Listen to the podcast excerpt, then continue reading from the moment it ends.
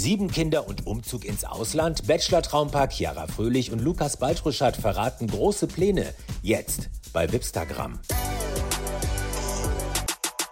Lukas Baltruschat und Chiara Fröhlich sind seit rund zehn Monaten das neue Traumpaar am Bachelorhimmel. Und jetzt ist er sogar für sie von Hamburg nach Köln gezogen, weg von seiner kleinen Tochter.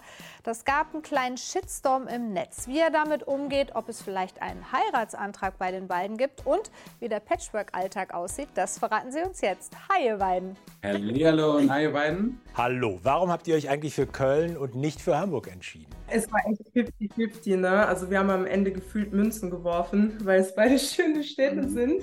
Aber schlussendlich ist es Köln geworden, weil ich zugezogene Kölnerin bin, Wahlkölnerin. Ich finde, Köln ist wirklich eine wunderschöne Stadt. Und Lukas hat schon sein Leben lang in Hamburg gelebt und wollte auch einfach gerne mal einen Tapetenwechsel. Deswegen ist es schlussendlich Köln geworden. Jetzt hast du, Lukas, ja eine kleine Tochter, Kiana.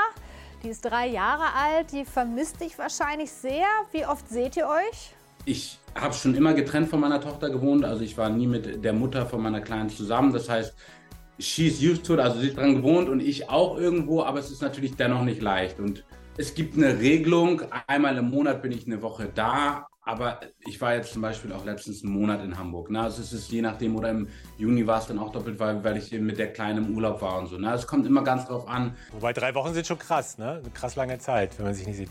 Das ist natürlich mental manchmal zu, zu verarbeiten schwer. Vor allem, ich bin selber ohne Papa groß geworden und habe mir immer gesagt, so, ich möchte eigentlich immer, wenn ich Kinder bekomme, mit denen zusammenleben und groß werden. Aber ähm, ich bin dennoch froh über den Schritt. Ne? Es war ja von Anfang an klar, dass ich nicht mit der Kleinen zusammenleben werde, dass ich auch irgendwann auswandern möchte, dass da immer eine gewisse Distanz sein wird. Und äh, ich mache es gerne und es klappt super mit ihr und mir, aber auch mit Chiara und der Kleinen, die verstehen sich super. Wie ist das denn äh, für dich, äh, Chiara? Du hast ja Lukas kennengelernt, da war schon klar, er hat eine kleine Tochter. War das für dich eher abschreckend oder hast du gesagt, ach Mensch, das nehme ich so, wie es ist? Nein, abschreckend war es überhaupt nicht für mich. Ich habe Lukas direkt so genommen, wie er ist, auch mit seiner Kleinen. Auch bei mir gibt es da eine Vorgeschichte. Meine Eltern sind auch äh, geschieden, seit ich ungefähr in Kianas Alter war, sogar ein bisschen jünger noch. Und wenn ich in die Situation komme, wo ich einen Mann kennenlerne mit Kind, werde ich das Kind nicht für irgendwas bestrafen. Ich werde das annehmen und lieben und für das Kind da sein und es vielleicht auch besser machen, als ich es selber teilweise durchleben musste. Deswegen ist es für mich kein Problem, dass Lukas eine kleine hat. Im Gegenteil, ich ziehe da auch viele positive Faktoren mit raus. Ich weiß schon mal, dass er ein Superpapa ist. Aber wo wir schon mal beim Thema sind, ähm, habt ihr beiden euch denn auch schon mal Gedanken gemacht über Nachwuchs? Also darüber haben wir gesprochen.